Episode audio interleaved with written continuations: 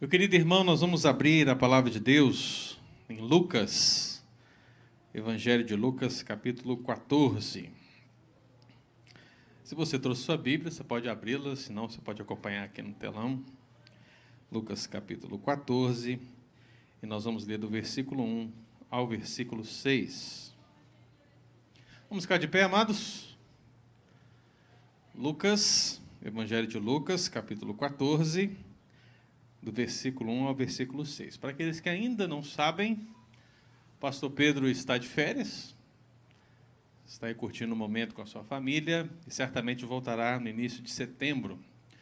Nesse tempo a gente tem tido alguns proletores aqui diferenciados, não é verdade? Diferentes. Mas certamente Deus há de nos abençoar de igual maneira. Então, Lucas capítulo 14, versículo 1 ao versículo 6 é o texto da nossa meditação nessa noite eu convido você a ter atenção no que a palavra do Senhor descreve. Diz assim: Aconteceu que, ao entrar ele num sábado na casa de um dos principais fariseus para comer pão, eis que o estavam observando. Ora, diante dele se achava um homem hidrópico. Então Jesus, dirigindo-se aos intérpretes da lei e aos fariseus, perguntou-lhes: é ou não é lícito curar no sábado?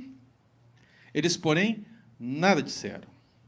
E tomando, o curou, que o despediu. A seguir lhes perguntou: Qual de vós, se o filho ou o boi cair num poço, não o tirará logo, mesmo em dia de sábado? A isto nada puderam responder. Mas, irmão, vamos orar mais uma vez? Qual é a sua preocupação desse momento? É o furacão? É a chuva? Que seja um furacão de bênção na sua vida, chuva de bênção na sua vida. Então feche seus olhos e peça ao Senhor para falar ao seu coração. Deus querido, nós sabemos, estamos, ó Deus, plenamente conscientes de que sem o Espírito Santo do Senhor nas nossas vidas, não temos qualquer capacidade de entender e de viver a palavra do Senhor. Se não fosse o Senhor em nós, ó oh Deus, o que estaríamos fazendo agora? Certamente estaria totalmente à contramão da vontade do Senhor. Por isso, ó Deus, o Senhor teve misericórdia de nós, o Senhor nos ajudou, o Senhor, Deus, nos trouxe para perto, o Senhor, Deus, tem nos auxiliado em todo o tempo, e, ó Deus, não será diferente nesse momento. Nesse momento que estamos aqui prestando culto ao Senhor, nosso coração precisa ser, ó Deus, um terreno fértil para receber a palavra do Senhor. Para que essa palavra possa crescer em nós, possa se multiplicar em nós, possa alcançar outras vidas através de nós. Por isso, Deus nos ajude, para que esse texto possa falar ao nosso coração, em nome de Jesus. Amém. Pode sentar, meu querido. Como é que foi o seu almoço hoje, meu irmão? Foi bom? Foi benção? Não foi, né?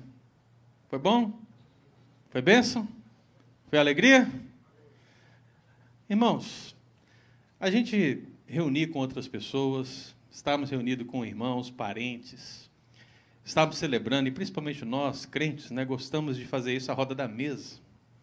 Estávamos ali para comer, para beber, celebrar o melhor do Senhor. E eu sou muito grato a Deus, né, porque recentemente estive lá na casa do Everton, da Célia, e foram momentos abençoadores, não é verdade, Everton? Foi bênção. Mais recentemente também estive na casa da Nilma. Irmãos, como é bom a gente poder celebrar tudo que Deus faz e celebrar ao lado dos irmãos, conversar com os irmãos e ver como Deus tem sido bom para com todos nós. E isso é maravilhoso, isso nos mostra o quão o sangue de Cristo, a cruz de Cristo, realmente ela nos une. E ouvir os testemunhos que são contados mexem com a gente e mostram realmente como Deus é bom para com todos da sua família. E eu sei ao ler o Evangelho de Lucas, que esse médico ele tem a mesma perspectiva. Ele gosta de revelar e mostrar esse caráter especial de Jesus reunido em torno da mesa, reunido em torno da refeição, reunido ao redor das pessoas, sejam elas quem forem, mas reunido ali para um momento de falar das coisas concernentes ao reino de Deus. E meu irmão, essa humanidade de Cristo, ela consegue ser perceptível aos nossos corações quando percebemos que ele está justamente vivendo esses momentos mais simples da vida, como nós vivemos. E muitas dessas situações foram abençoadoras.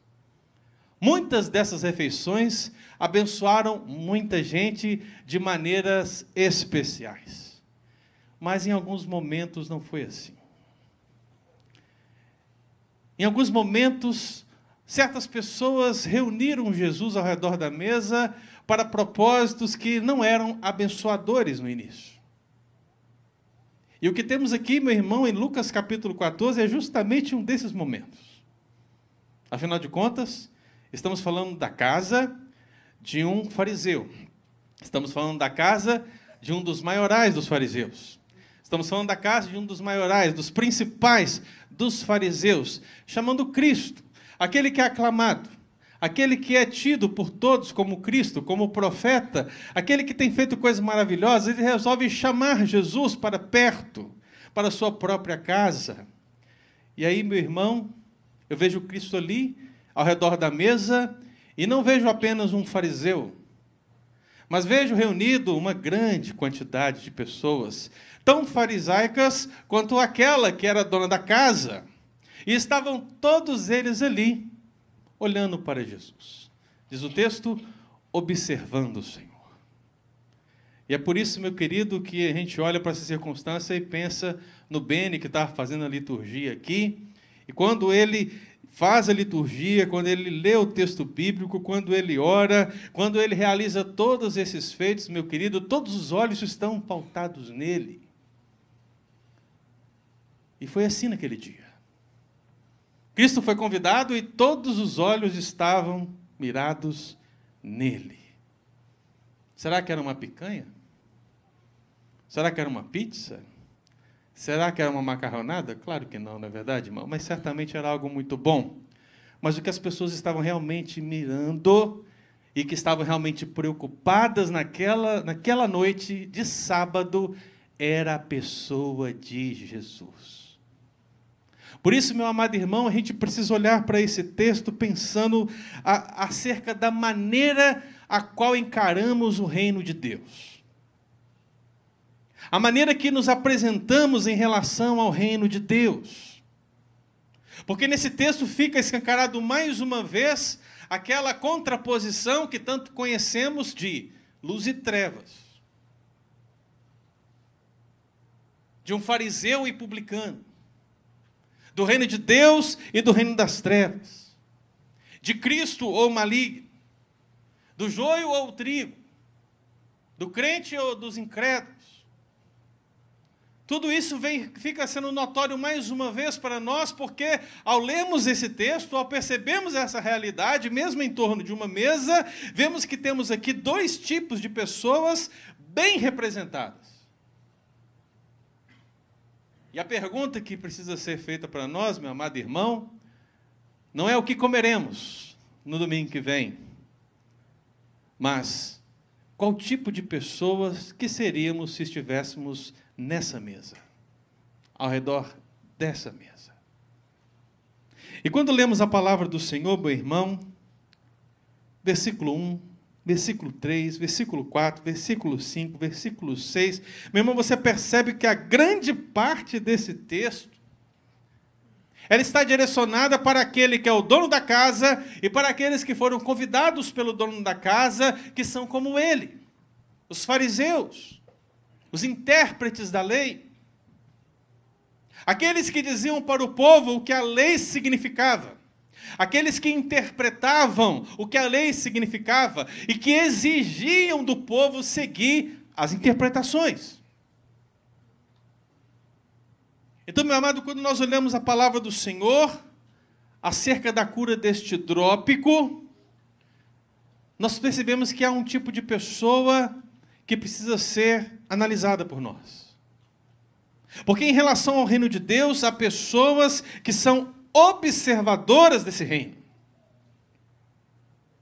Veja, meu querido, que o reino de Deus é maravilhoso, é grandioso, é paz, é justiça, e o reino de Deus avança de maneira que as pessoas vão sendo libertas, os coxos começam a andar, Coisas grandiosas que nunca se viram começam a acontecer, mas há pessoas, meu irmão, que não são impactadas positivamente em relação ao reino de Deus. Pelo contrário, são observadoras do reino.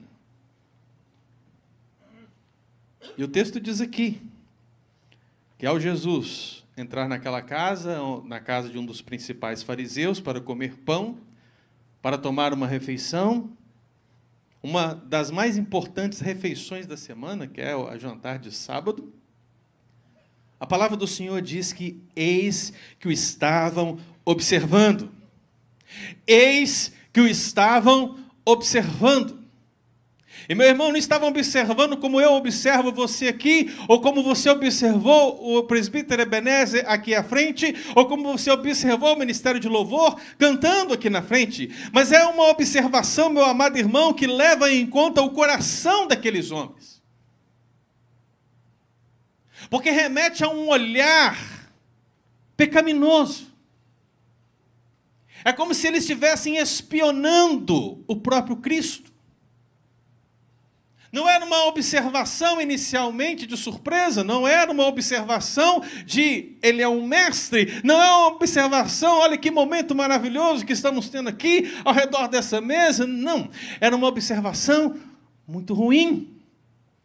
Estavam observando Cristo com sentimentos no coração que não condizem com esse reino.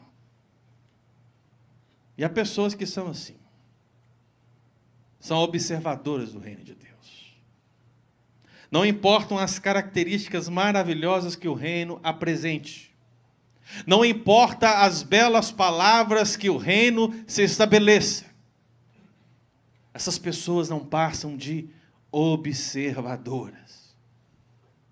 E o texto fala as características dessas observadoras pessoas. A Bíblia fala, meu irmão, que essas pessoas observam de uma posição especial. O reino de Deus, meu querido irmão, é o reino de Deus. Estamos falando do Senhor, o Criador do céu e da terra. Mas imagine só, há pessoas que conseguem olhar para o reino de Deus, observar o reino de Deus com um olhar superior. Olham por cima, se consideram mais capazes, mais sábios, mais doutrinados nós estamos falando de gente, meu querido irmão, importante nesse texto. Certamente você já leu alguma coisa sobre Nicodemos, não o pastor presbiteriano. Espero que sim, mas não esse. Aquele que era um dos principais. Talvez você também já ouviu falar de Gamaliel, não é verdade? Nomes que têm uma proeminência nos textos da Escritura. E quando a Bíblia fala que Jesus é convidado para estar na casa de um dos principais, ela está falando que Jesus foi convidado para estar na casa de um dos líderes, de um partido religioso que era extremamente complexo. Quem era esse homem? Não tem como saber. Ele poderia ser um presidente de sinagoga, ele poderia ser um dos chefes do Sinédrio. O Sinédrio, irmão, era um partido também, na verdade era uma comunidade, né, um lugar, que tinham 70 eleitos. Então, se você era membro do Sinédrio, você era um dos eleitos.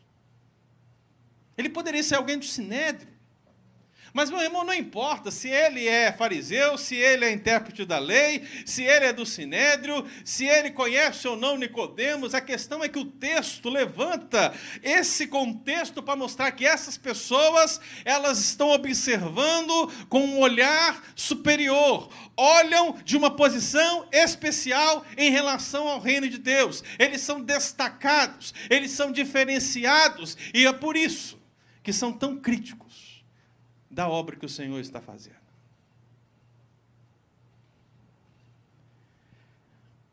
Logo após esse jantar, irmão, Cristo propõe uma, palavra, uma parábola. A chamada parábola dos primeiros lugares. Você já leu a parábola dos primeiros lugares? Está logo a seguir. A ideia da parábola é justamente apresentar o contraste das pessoas que nesse banquete, que nesse reino, deveriam agir de uma maneira e agem de outra. E agem como? Agem procurando os primeiros lugares. Agem procurando as primeiras posições. Agem procurando o destaque, a recompensa maior. Querem ser vistas por todos. Foi assim naquele tempo e é assim hoje, meu irmão. Quanto maior sua relevância em termos de posição social, olha, mais por cima da carne seca você está, não é verdade? Então assim era com esses homens. Cristo, meu irmão, avançava o reino de Deus e haviam pessoas que observavam e observavam com uma posição especial. E nessa parábola, diz o texto: todo que se exalta será humilhado, e todo que é humilhado será exaltado. Veja, meu irmão, que Cristo realmente está estabelecendo aqui o reino de Deus, onde o menor não é aquele que tem uma posição, um cargo, um partido, um nível de conhecimento.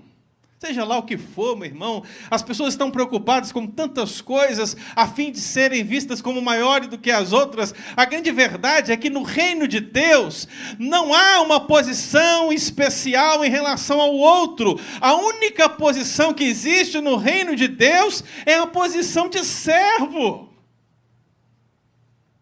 E nisso, todos nós somos iguais.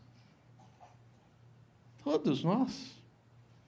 Não importa se você é mulher, se você é homem, se você é jovem, se você é criança, se você é um presbítero, se você é um pastor, um diácono, meu irmão, não importa as suas funções no reino de Deus, porque no reino de Deus todos estamos debaixo da mesma condição, nós somos servos. Como poderíamos nós nos arrogar de algo acerca de um reino que entramos pela graça?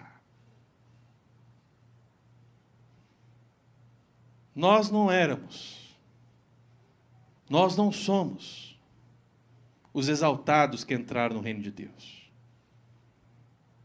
Nós somos aqueles que reconheceram o seu pecado, que se humilharam na presença do Senhor e, por seu mérito, adentraram o reino de Deus. Nós somos bem-aventurados por isso. Então não olhamos de uma posição especial. Mas há pessoas que são observadoras do reino de Deus e que observam de uma posição especial. Certamente olhavam para Cristo e ao exemplo lá de João, poderiam pensar: quem é esse carpinteiro? Talvez outro pudesse se levantar e dizer assim: de onde ele é? Nazaré. Pode vir alguma coisa boa de Nazaré? Irmãos, pessoas que são meras observadoras do reino de Deus acham que estão por cima. Ninguém é bom o suficiente, nem mesmo Cristo. O reino de Deus para elas é loucura. Portanto, irmão, se isso não faz nenhum sentido para você, glória a Deus, porque você não é um mero observador do reino de Deus. Mas há pessoas que são assim. E se não bastasse o fato de observarem essas situações, uma posição especial, a palavra do Senhor diz também que elas observam controvérsias. E observam controvérsias maliciosamente. Meu irmão, não há nada errado com controvérsias. Nada principalmente no nível acadêmico, no nível teológico. Na verdade, é isso que faz a teologia, as controvérsias. Quantos debates você já deve ter assistido no YouTube, na é verdade, de pastores debatendo um determinado tema, calvinistas e arminianos, soberania de Deus, responsabilidade humana, os grandes temas da fé cristã, controvérsias, meu irmão, não são um problema. O problema são aqueles que observam o reino de Deus e apenas observam a fim de encontrar controvérsias para maliciosamente agirem. E há uma controvérsia aqui. A controvérsia do sábado. A controvérsia de se curar no sábado, de se fazer algo no sábado. Meu irmão, você lê os evangelhos e você constantemente vê essa controvérsia presente, e não é à toa que ela está lá, porque certamente esse era o debate principal que havia entre os fariseus e com certeza era o que havia entre o anuncio do evangelho em contrapartida aos fariseus ao ler os evangelhos. Então o que nós encontramos aqui, meu irmão, ao percebermos essa realidade, é que a pergunta surge do próprio mestre. É Jesus que levanta a pergunta. É Jesus que levanta a questão. É Jesus que diz: Olha, alguém pode ser curado no sábado? Mas isso, meu irmão, reflete uma pergunta não expressa que já estava no coração daqueles homens. Nós não estamos falando aqui de uma refeição abençoadora, como eu mencionei no início. Olha, pastor, vem aqui, vamos comer algo, vamos conversar, vamos nos alegrar. Não, meu irmão, aquele homem dos principais, mas aquele bando de homens que ele chamou para estarem ali, convidados especialmente para a refeição daquele sábado, estavam lá observando, espionando, ao exemplo de outros textos bíblicos, procurando algo, uma queda, uma falta uma palavra que pudesse fazer de Jesus algo que eles queriam. Então, naquele momento, eles não expressaram nada sobre o sábado, é verdade. Cristo expressou primeiro. Mas é fato, meu irmão, que isso está pertinente nos seus corações, como espiões que eles são daquele momento. Eles olham para Cristo esperando o momento, esperando alguma coisa para poderem levantar, apontar o dedo e dizerem: blasfêmia. E eu fico imaginando, né? Imagina todo mundo ali reunido, Cristo à mesa, o pessoal observando. Gente, era muita gente, não acho que eram 12 pessoas. Considerando a parábola posterior, imagino que eram uma quantidade favorável de pessoas, e todos olhando para Cristo. Aí eu fico observando essa situação, meu irmão, e fico percebendo o silêncio, talvez, e aí Cristo pergunta: podemos curar no sábado? De repente, como é? Como é? Isso muito me interessa. Espera, como é? O senhor falou sábado? O senhor falou sábado? O efeito é o mesmo que você olhar para o cacheta e falar Flamengo. É uma reação assim na hora. Essa foi o nome do pastor Pedro. Mas veja, irmãos, Cristo tocou na ferida e aqueles homens, talvez, esperando o momento, esperando o melhor momento para agir, Viram ali a oportunidade? Vamos atentar agora para o que ele vai falar. É agora. É agora que nós vamos ter algo para dizer contra ele. A armadilha, meu irmão, estaria posta naquela reunião, naquele jantar. E Cristo, meu irmão, não se acovarda diante daquela situação. Ele levanta a pergunta, ele coloca diante dos fariseus e o que a palavra do Senhor diz, meu irmão, no próprio contexto de Lucas, no próprio contexto dos evangelhos é que isso mostra como esses homens observam controvérsias maliciosamente. Você lembra do homem da mão ressequida? Você lembra dele? Quando você abre Lucas capítulo 6, versículo 7, a palavra do Senhor diz que os escribas e fariseus observavam-no. Não é uma paráfrase desse texto, irmão. Observavam-no. E diz a palavra de Deus que eles observavam, procurando ver se ele faria uma cura no sábado, a fim de acharem o que o acusar. Você passa algumas páginas da Escritura e chega em Lucas capítulo 11, e Jesus está profeticamente estabelecendo os ais contra esses homens que se arrogam, que observam de uma posição especial, que ficam observando controvérsias maliciosamente, ele levanta os ais proféticos. Ai de vocês, fariseus, ai de vós, escribas, que fazem isso, que fazem aquilo, e no meio desse contexto, a palavra do Senhor diz que Jesus sai e passaram os escribas e fariseus e passaram a arguí-lo. E passaram a arguí-lo com veemência. Passaram a arguí-lo com veemência, procurando confundi-lo. E fizeram isso a respeito de muitos assuntos, com o intuito, com o propósito de tirar das suas próprias palavras motivos para o acusar. E quando chegamos em Lucas 14, meu irmão, você acha que algo mudou? Não.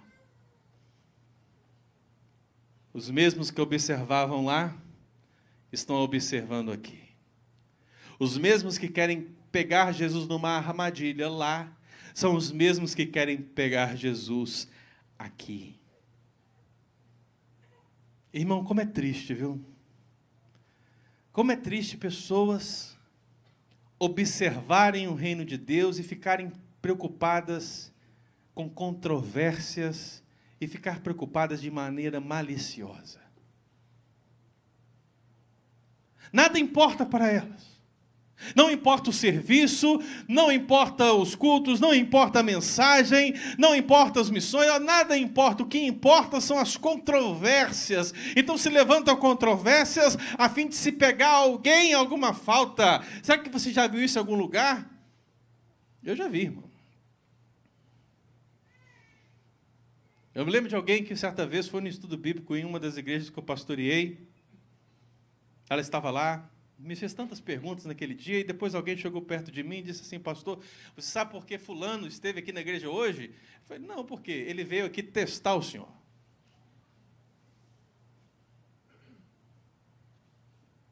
São observadores do reino de Deus, irmão.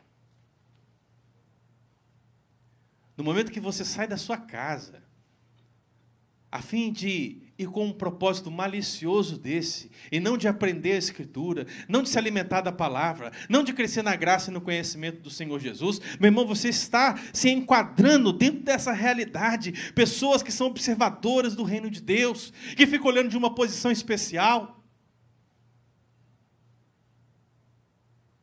que ficam procurando controvérsias.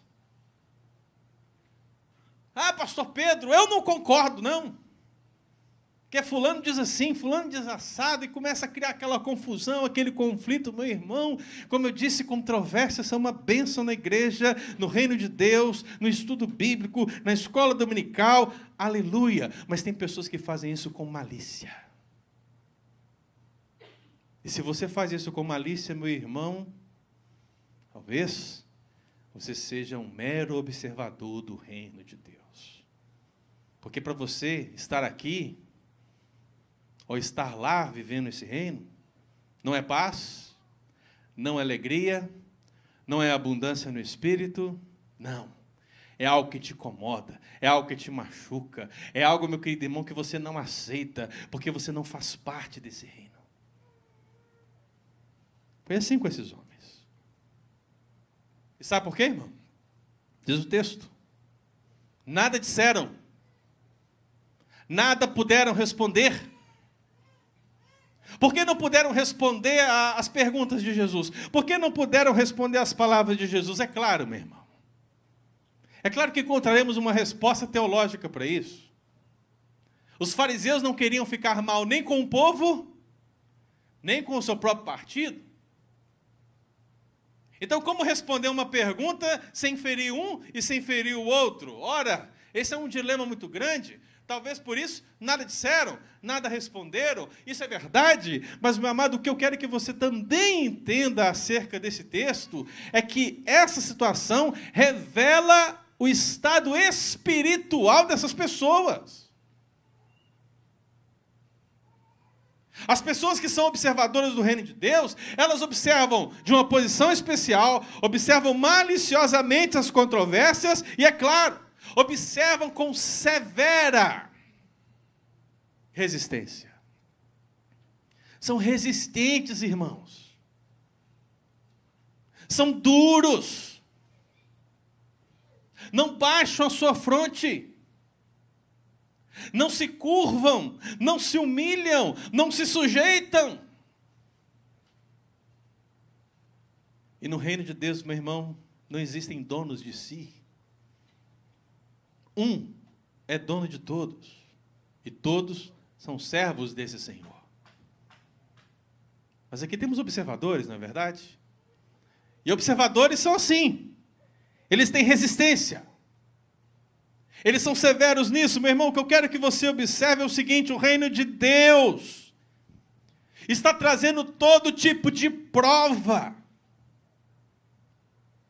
Lembre-se quando João, meu amado, ele começa a ter algumas dúvidas, talvez, se Cristo realmente era aquele que deveria vir, porque João é tão pecador quanto eu e você. No momento de dúvida do coração dele, ele manda perguntar: é o Senhor mesmo? Ou devemos esperar outro? Então Jesus manda mensageiros a João e dizer: Olha, diga a João tudo o que está acontecendo, que os coxos estão andando, que os cegos estão vendo. Olha, o reino de Deus se faz presente. Veja, meu irmão, o reino de Deus vai avançando, o reino de Deus vai crescendo, o reino de Deus vai se expandindo, o reino de Deus vai se movimentando, como eu aqui, na verdade, as irmãs da câmera. Olha, vai movimentando e coisas maravilhosas vão acontecendo. Muita gente sendo transformada. Muita gente sendo curada. Muita gente sendo salva. Mas tem gente com o coração endurecido. Tem gente que consegue ver tudo isso, meu irmão, e nada responder. Tem gente que consegue olhar para tudo isso e nada dizer. Não conseguem dar uma mínima resposta não consegue aceitar o que está óbvio diante dos seus olhos, porque o seu coração está endurecido. Não sei, meu amado, se você se lembra, mas muito, mas muito além da estratégia de Cristo em usar uma pergunta que eles não tinham uma resposta, está o fato de vermos o verdadeiro estado espiritual desses que observam o reino de Deus. E Paulo, quando estava na sua casa, na sua prisão domiciliar em Roma, quando você lê Atos capítulo 28, a palavra do Senhor diz que Paulo manda chamar alguns judeus, sabe? Desse mesmo nível. Então os judeus chegam, muitos deles, olha, bastante. Enchem a casa. Não sei se havia alguma refeição ou não. Pelo menos uma refeição espiritual, tenho certeza que eles receberam. Então Paulo reúne com aqueles judeus e diz a palavra do Senhor o seguinte: ele prega. E quando ele prega, diz o texto: houve alguns que ficaram persuadidos pelo que Paulo dizia. Outros, porém, continuaram incrédulos. E quanto a esses que continuaram incrédulos, Paulo continua dizendo e fala: de ouvido ouvireis e não entendereis, vendo vereis e não percebereis, porque o coração deste povo se tornou endurecido. Com os ouvidos ouviram tardiamente e fecharam os olhos, para que jamais vejam com os olhos, nem ouçam com os ouvidos, para que não entendam com o coração e se convertam e por mim sejam curados. Paulo traz a profecia à baila, meu irmão. E ele revela o que é conhecido desde o princípio, desde Gênesis 3. Se Cristo não nos libertar, nós jamais seremos verdadeiramente livres. Se Cristo não nos der um novo coração, jamais o nosso coração atenderá ao chamado do Senhor. Se Cristo não transformar os nossos olhos, a nossa mente, os nossos ouvidos, meu irmão, se Ele não fizer conosco como Ele fez com Lídia, abrir o entendimento, abrir o coração para entender seremos observadores. Nada mais. Então, sim, aquele dia, aquele jantar de sábado, naquela casa daquele principal dos fariseus havia um grupo de pessoas que eram meramente observadoras do reino de Deus. Observavam de uma posição especial, observavam controvérsias maliciosamente, observavam com essa severa resistência ao Evangelho e ao próprio reino do Senhor. Se fosse só isso o texto, meu irmão, talvez disséssemos: é o fim. Acabou. Há esperança. Que tristeza. Mas graças, porém, a Deus, meu irmão, que existe um outro tipo de pessoa. É triste pensar naqueles que são meros observadores do reino de Deus. Mas louvado seja o nome do Senhor, porque o versículo 2 e a parte B do versículo 4 mostra que também existem pessoas que são alcançadas pelo reino de Deus. Existem pessoas que são alcançadas pelo reino de Deus, irmão. Você conhece alguma? Eu espero que seja você. Eu espero que você tenha plena consciência de que você foi alguém alcançado pelo reino de Deus. Eu espero do fundo do coração que no momento que estava aqui expondo a vida de um observador do reino de Deus, você não tenha olhado para si mesmo e tenha dito: Esse sou eu. Mas que você possa olhar para o texto agora e reconhecer que você é aquele que foi alcançado pelo reino, aquele cujo reino transformou, mudou aquele que você agora realmente tem novidade de vida, um novo e vivo caminho. E meu irmão, sabe como isso aconteceu na sua vida? Aconteceu inesperadamente. As pessoas que são alcançadas pelo reino de Deus, elas são alcançadas inesperadamente. E talvez você está se perguntando, né, pastor, o que é um hidrópico? Talvez não, talvez sim, não sei. É um hidrópico? É o momento de falarmos que é um hidrópico, não é verdade? O hidrópico, meu irmão, era alguém cheio de endemas, inchaços. Seus braços, as suas pernas certamente estavam tão inchados, devido ao cúmulo de líquidos, que era uma coisa terrível. Essa enfermidade, meu irmão, ela certamente representava algum tipo de problema maior no coração ou nos rins. Mas se não bastasse o fato de você ter braços e pernas inchados e certamente um problema no coração ou nos rins, havia ainda pessoas, rabinos, intérpretes da lei, que consideravam esse problema da hidropsia como um juízo da parte de Deus decorrente da imoralidade. Então, alguns diziam: olha, se você é hidrópico, é porque certamente você é imoral. É Deus te punindo, é Deus agindo na sua vida, é Deus pesando a mão sobre você.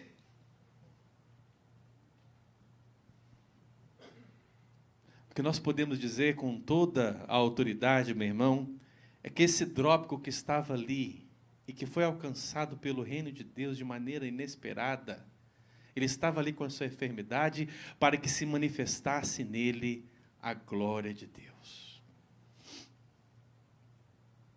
Então ele está ali, e a grande pergunta é: como ele está ali? Porque é a casa de um dos principais fariseus. Para se estar ali, meu irmão, é necessário um convite especial. E a pergunta é: ora, se é necessário um convite especial, quem convidou? Então, quando você passa a conhecer aqueles observadores do reino de Deus, você passa a entender que esse hidrópico que estava ali, sofrendo com a sua enfermidade, com os inchaços, sofrendo com aquela perseguição psicológica que havia sobre ele, porque ele era imoral. Meu irmão, esse homem estava ali passando essa circunstância toda, e certamente estava ali para ser usado por esses homens, por esses fariseus. O seu coração era tão sedento como qualquer outro que nós vemos ao longo dos evangelhos. Mas, meu querido Deus, eu entendo que Deus usou da malícia desses homens para colocar aquele homem ali e para manifestar naquele lugar a glória de Deus. No meio dos sãos, o hidrópico foi curado instantaneamente. Afinal de contas, os fariseus se achavam sãos, não é verdade? Mas Cristo não veio para os sãos. Cristo veio para os doentes, para os pecadores. Então, meu querido irmão, no meio de tanta gente que só observava, Cristo observou alguém. E a palavra do Senhor diz que ele o toma pela mão. E sim, meu irmão, foi justamente dessa maneira que ele fez. Ele tomou Jesus. Jesus tomou aquele homem pela mão. Ele fez isso de uma maneira surpresa. Ele não disse, olha, venha cá, vamos orar aqui por você. Não, ele chegou e pegou, ele tomou. Aquele homem certamente estava olhando para um lado, olhando para o outro, talvez se perguntando o que eu estou fazendo aqui. E meu querido irmão, Deus, em Cristo, revelou para ele o que ele estava fazendo ali. Cristo tomou pela mão.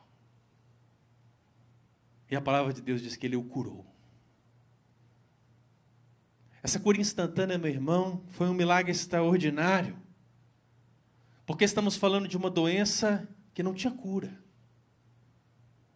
Uma doença, meu querido irmão, que não tinha como ter qualquer resposta. Se essa pessoa realmente foi curada, ela foi curada, porque meus olhos estão vendo os inchaços, os meus olhos estão vendo os endemas, não há como. Então essa pessoa foi curada à vista de todos, e mesmo assim, observadores do reino de Deus, meus irmãos, permanecem inertes, nada falam, nada respondem, o seu coração é duro.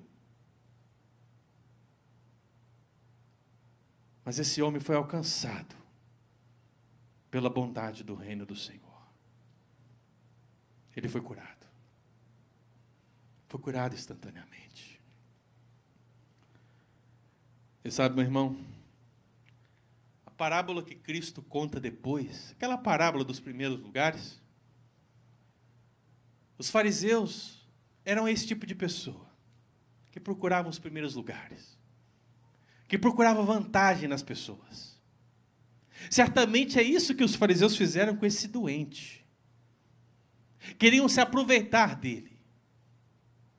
Não chamaram o hidrópico para lhe dar uma boa refeição, mas porque queriam ter uma recompensa com a presença dele ali. E a recompensa que eles queriam era pegar Cristo numa falta. Cristo curou e depois, ao falar a parábola, disse assim: Quando vocês derem um banquete, na parábola, convida os pobres, convida os aleijados, convida os coxos e cegos. Serás bem-aventurado pelo fato de não terem eles com que recompensar-te. A tua recompensa, porém, tu a receberás na ressurreição dos justos. Esse é o coração de alguém que é alcançado pelo reino de Deus. Ele convida para o banquete, ele estabelece um relacionamento não pautado naquilo que a pessoa pode oferecer, mas simplesmente no amor. Simplesmente na decisão de dar, sem esperar algo em troca. Para esses que são alcançados pelo reino de Deus, Cristo diz: a tua recompensa será na ressurreição dos justos. Mas eu fico me perguntando qual é a recompensa daqueles que usam um hidrópico para armar uma armadilha contra o Messias. Qual é a recompensa para esses homens, irmãos? Há pessoas que são alcançadas pelo reino de Deus são alcançadas inesperadamente e são alcançadas com a verdadeira liberdade. O reino de Deus é liberdade, irmão. Mas não é libertinagem. O reino de Deus é você poder viver uma vida para a glória de Deus, sem peso, sem culpa, porque já não há condenação para aqueles que estão em Cristo Jesus. E pensar nesse drop como irmão significa pensar em todo o peso que estava sobre ele, seja o peso da condição física, seja o peso da condição moral, seja o peso da condição espiritual, seja o peso da condição social, é muito peso, mas Vinde a mim, todos que estáis cansados e sobrecarregados, e eu vos aliviarei. Ele não foi, ele já estava, mas Cristo tomou pela mão e o curou. Cristo alcançou, irmão. E quando Cristo alcança o cura, a palavra do Senhor diz que ele o despede. E é aqui, meu irmão, que muitos vão dizer: ah, ele não era convidado, ele apareceu lá, e eu verdadeiramente acho que ele estava lá com um propósito na mente dos fariseus, irmão. Mas Lucas ele escolhe essa palavra despedir de uma maneira muito especial, porque a palavra despedir não é só um até logo, tchau, bye bye, see you, Sansão. Não. Essa despedida ela carrega em si um contexto muito maior. Afinal de contas, um homem que foi curado de uma condição tão terrível não suportaria ficar num recinto de homens tão vis como aqueles. Ele sairia dali e certamente encontraria os seus familiares, os seus amigos, o povo em geral e diria: Veja, eu estou curado, veja, eu estou liberto, veja, eu estou livre. Cristo não pode, meu irmão, prender aquele homem ali. Então ele o despede. Mas a palavra despedir, meu irmão, ela carrega a essência de libertação. Essa palavra foi usada nas escrituras, na escritura, o sentido de despedir, falando de libertação de um cativo, libertação de um prisioneiro, libertação de um escravo, libertação de uma dívida.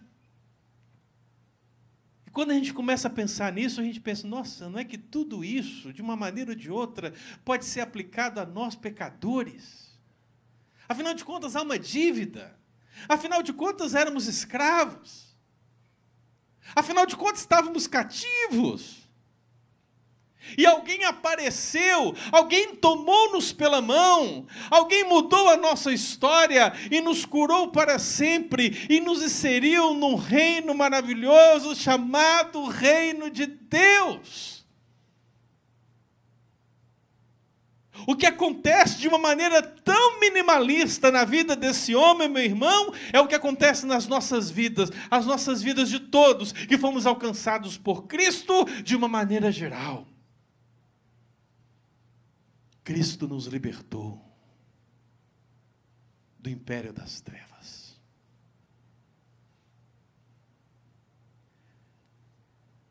Eu não sei se você lembra de Simeão. Alguém vai dizer que Simeão era um levita, né? Afinal de contas, ele cantou. ele entrou uma canção. Você louvou o Senhor aqui hoje, irmão, e eu espero que você tenha louvado pensando no Senhor que te salvou e pensando nas coisas que esse Senhor tem feito por você, e você canta com gratidão. E Simeão era assim. Simeão recebeu uma, uma profecia. Ele não morreria sem antes ver o Messias. Ele não morreria sem antes ver o Cristo. Simeão era um homem justo, era um homem piedoso, era um homem cheio do Espírito Santo. E a palavra do Senhor, meu irmão, declara no capítulo 2 de Lucas que ele, ao ver Jesus, ao tomar Jesus nos seus braços, ele eleva uma canção a Deus e diz: Agora, Senhor, podes despedir em paz o teu servo. Porque os meus olhos já viram a tua salvação. porque os meus olhos já viram a tua salvação. O que acontece com Simeão, meu irmão, o que acontece com o hidrópico, é o que acontece conosco. Senhor, pode nos despedir a qualquer momento, porque os nossos olhos já viram a tua salvação. Porque nós já fomos alcançados pelo reino de Deus, porque nós já estamos na mão do Supremo Pastor, e ninguém, ninguém poderá nos tirar dali. Essa segurança, meu irmão, é essa segurança que faz do reino de Deus algo esplêndido nas nossas vidas, algo maravilhoso demais é a verdadeira liberdade. Se, pois, o Filho vos libertar, verdadeiramente sereis livres. Não é essa liberdade sua, meu irmão, de escolher azul para vir na igreja hoje. Tá bonito, Heron? Não é a sua liberdade, meu querido, de escolher um carro. Amanhã eu vou comprar esse carro. Porque isso, meu irmão, todos nós já temos naturalmente. A liberdade que Cristo nos dá é a liberdade de dizer não ao pecado. Não, eu não quero pecar. A liberdade que Cristo nos dá é a liberdade de poder entrar na presença de um Deus que criou todas as coisas e entrar por um novo e vivo caminho e dizer: Hosana, glória a Deus nas maiores alturas. É Cristo, Cristo e Cristo, meu irmão. Essa liberdade você só pode ter no reino de Deus por meio de Cristo Jesus. E sim, há pessoas alcançadas pelo reino de Deus. Eu espero que você seja uma delas. Pessoas observadoras do reino, pessoas alcançadas pelo reino. Há pessoas observadoras do reino de Deus, há pessoas alcançadas pelo reino de Deus, e há uma pergunta que não pode calar: Que tipo de pessoas somos? Quem é você na City United? Quem é você no reino de Deus que se estende aqui?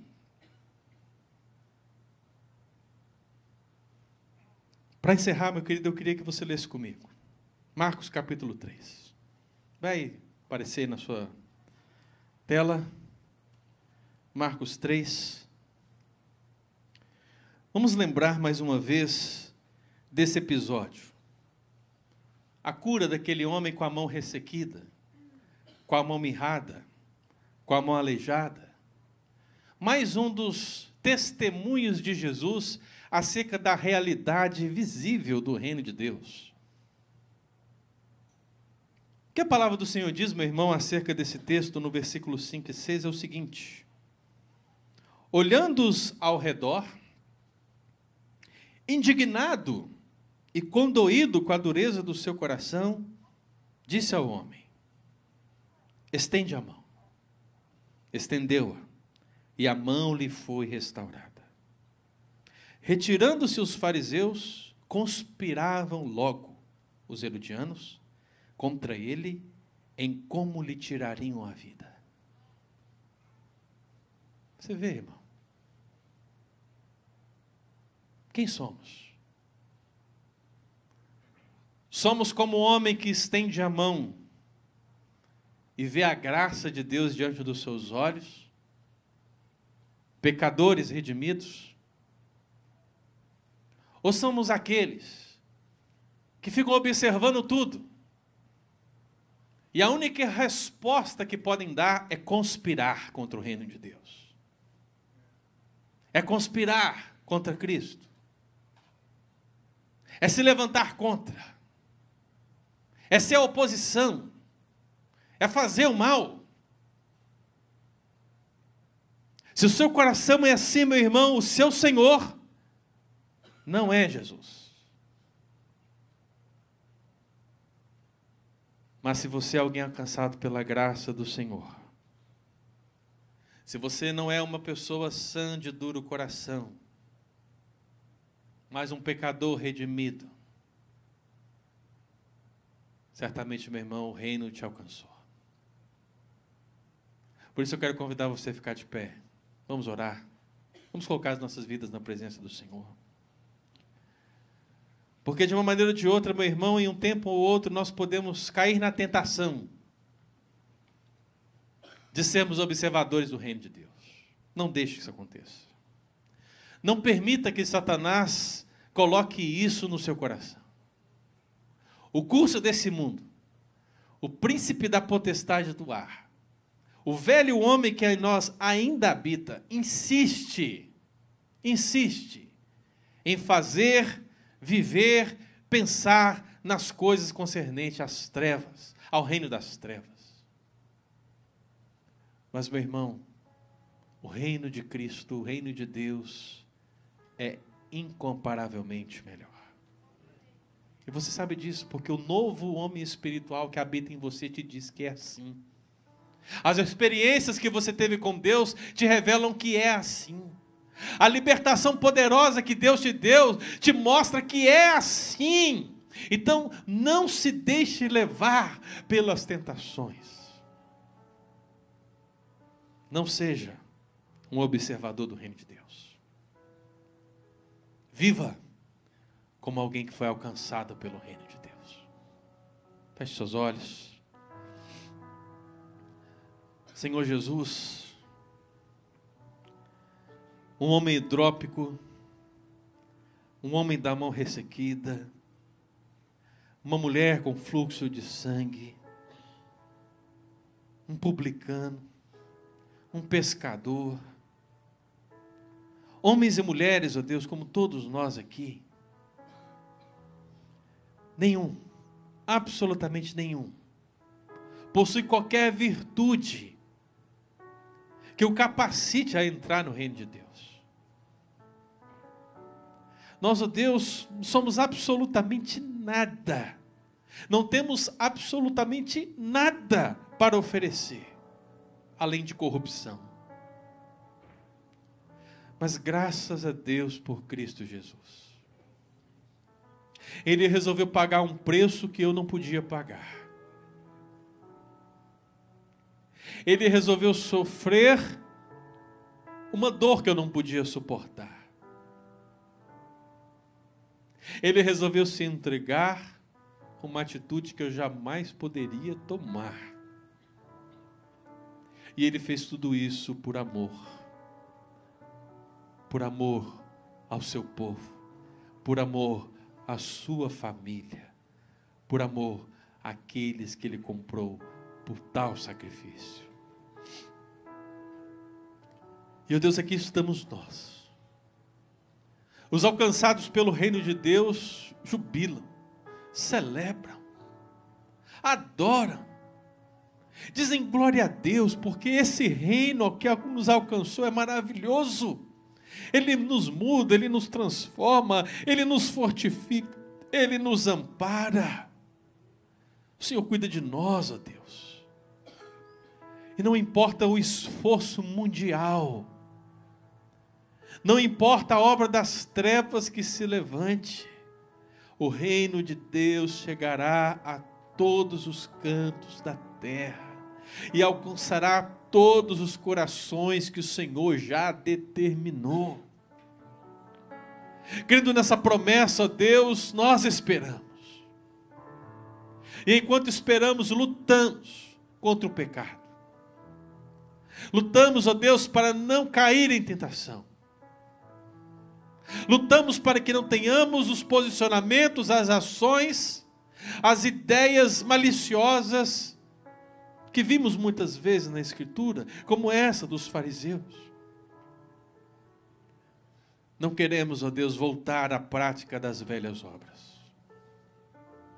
Não queremos ser observadores do reino de Deus, queremos muito mais. Nós queremos fazer parte desse reino, ó Deus, de corpo e alma. Queremos fazer parte desse reino integralmente. Queremos, ó Deus, nos consagrar totalmente ao Senhor. Por isso, ó Deus, pedimos a Ti, nos ajude. Nos ajude para que esse mundo não nos atrapalhe nessa missão. Ó Deus, nos ajude para que o império das trevas não atrapalhe nessa missão. Nos ajude, ó Deus, para que o velho homem que habita ainda em nós não nos atrapalhe nessa missão. Nos ajude, Senhor. Nos ajude a sermos cidadãos de uma pátria verdadeiramente celestial. É isso que nós queremos, ó Deus. Por isso, nos ajude. Aplica essa palavra ao nosso coração. Faça essa palavra realmente prosperar nas nossas vidas. Para que haja crescimento. Para que haja transformação de caráter. Para que verdadeiramente sejamos vistos pelo Senhor como Jó foi visto. Como Enoque foi visto. Como Elias foi visto. Como Cristo foi visto. Esse é meu filho amado em quem me comprazo. Sejamos filhos de Deus em todo o tempo, que Cristo conquistou essa filiação para nós. Por isso, Deus, nos dê uma semana verdadeiramente abençoadora. E que ao redor das nossas mesas, hoje e nos dias por vir, não sejamos encontrados com a malícia que se vê no texto bíblico mas que sejamos encontrados alegres, felizes, porque a família, a casa, os bens, a esposa prudente, o marido fiel, tudo vem das tuas mãos. Tudo é bênção do Senhor. E é por isso que nos alegraremos em Ti. Abençoe-nos, ó Deus. E que em todos esses momentos, ó Deus, nós possamos lembrar que não somos observadores do reino de Deus. Somos alcançados pelo reino de Deus. Assim, que o Senhor te abençoe e te guarde. Que o Senhor faça resplandecer o teu rosto sobre ti e tenha misericórdia de ti. Que o Senhor levante sobre nós a luz do teu rosto. Que a graça do nosso Senhor e Salvador Jesus Cristo, que o amor de Deus, o eterno Pai, e as ternas consolações do Espírito Santo de Deus repouse sobre vós, povo escolhido de Deus, povo alcançado pelo reino de Deus, hoje e para todos sempre. Amém e amém. Amém, amado, pode sentar. Glória a Deus, meu querido, por mais um culto na presença do Senhor. E nós agradecemos a sua presença, agradecemos aqueles que puderam vir, aqueles que estão assistindo pela internet, que me acompanharam pela 1, pela 2, pela 3. As meninas da câmera aqui estão tá falando, pastor, vê se o senhor movimenta pouco hoje. Mas tenho certeza que todos, todos nós, podemos adorar a Deus em espírito e em verdade. E assim, meu querido irmão, eu faço o convite para que estejamos aqui também na terça-feira. Aqueles que puderem, esteja aqui terça-feira, a fim de orar, receber a palavra do Senhor, em nome de Jesus. E também, de uma maneira especial, quero agradecer a presença dos nossos visitantes. Nós temos ali duas visitantes de Medford. Deus abençoe, sejam bem-vindas em nome de Jesus. Depois os irmãos cumprimentem, saúdem. E também quero que nós oremos pelos aniversariantes dessa semana, irmão. São muitos, não é verdade? Olha aí.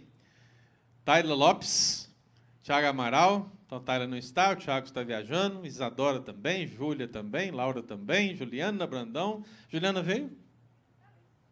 Onde? Onde? Juliana, venha. Venha, vamos orar por você. Sofia Simão também viajando. E Vitória Carvalho. Cadê a Vitória?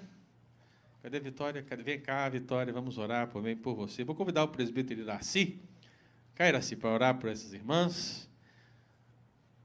Conforme os relatos, a Vitória ficou calculando para saber se o nome dela ia sair ali. Saiu. Agora tem que sair o bolo, não é verdade? Tem que sair o bolo. Vamos orar, irmãos, agradecendo a Deus. Senhor, muito obrigado, Pai querido, pela tua palavra, Deus. Obrigado pelo culto. Obrigado pelo momento tão precioso que o Senhor nos, nos dá sempre em nossas vidas, Deus. Estamos aqui agora, Pai, para agradecer ao Senhor, Deus, os aniversariantes, ó Pai, dessa semana, Deus. Os membros da igreja que se comemoram mais um ano de vida, Senhor. Oramos pedindo que o Senhor, ó Pai, os abençoe, que o Senhor os guarda, Deus. Que o Senhor traga, ó Pai, a certeza, Pai, do descanso que só em Ti, Deus que eles possam amadurecer e crescer, ó Deus, a cada dia mais, ó Deus, debaixo da tua graça, Deus. Abençoa aqui presente, Pai, a vida da Sofia e da Vitória, Deus, e todos aqueles, ó Pai, que estão fazendo aniversário nesse dia, Deus.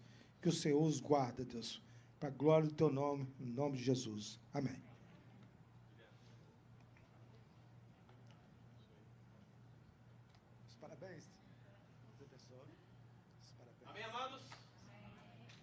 Tenham uma ótima semana. Que Deus abençoe todos nós. E estamos em liberdade.